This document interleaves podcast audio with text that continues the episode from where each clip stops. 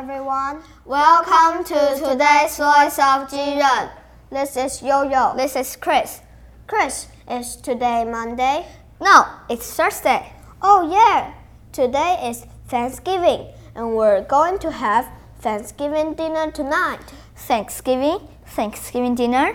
Don't you know Thanksgiving? No, I don't. Do you know Thanksgiving? Yes, I do. Well, can I ask you some questions about Thanksgiving? Sure. Mm, when is Thanksgiving? What is Thanksgiving dinner? What do people eat for Thanksgiving dinner? Who comes to Thanksgiving dinner? And Chris, Chris, wow, you have so many questions. Now, let me tell you about Thanksgiving. let's check it out. What? No way! Yes way! It's time for News for Kids! News for Kids! 真的假的？真的假的？真的假的？原来如此！原来如此！原来如此！你不知道的趣味新鲜事， ICRT's News for Kids! I love the autumn season. Everything smells so good. There is the smell of autumn leaves, pumpkins, and cinnamon spice lattes. Oh, the turkey's done! And of course, there's also the wonderful smell of roast turkey on Thanksgiving Day.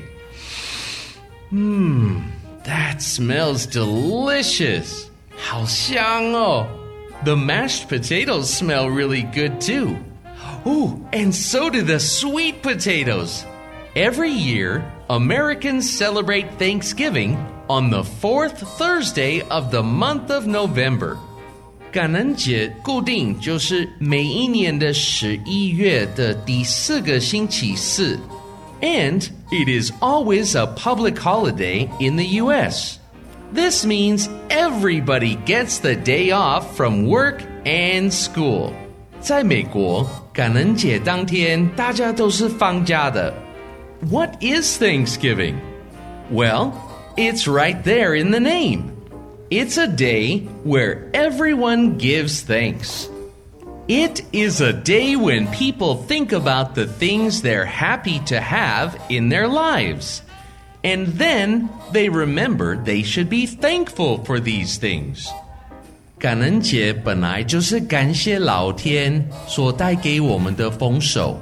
Many American families get together every year on Thanksgiving, and they also share a wonderful feast together.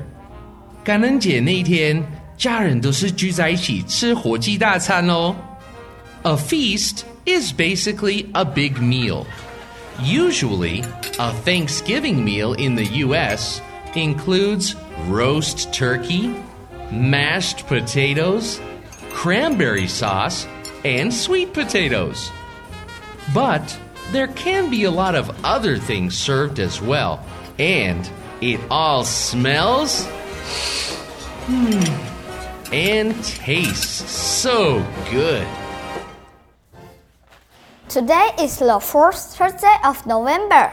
Today is Thanksgiving. It's time to give thanks for the good luck of the year. Also, it's time to give thanks to your parents, teachers, and your friends. Thank you, everyone. Have a nice day. Stay tuned to next week's Voice of Jiren. Bye bye.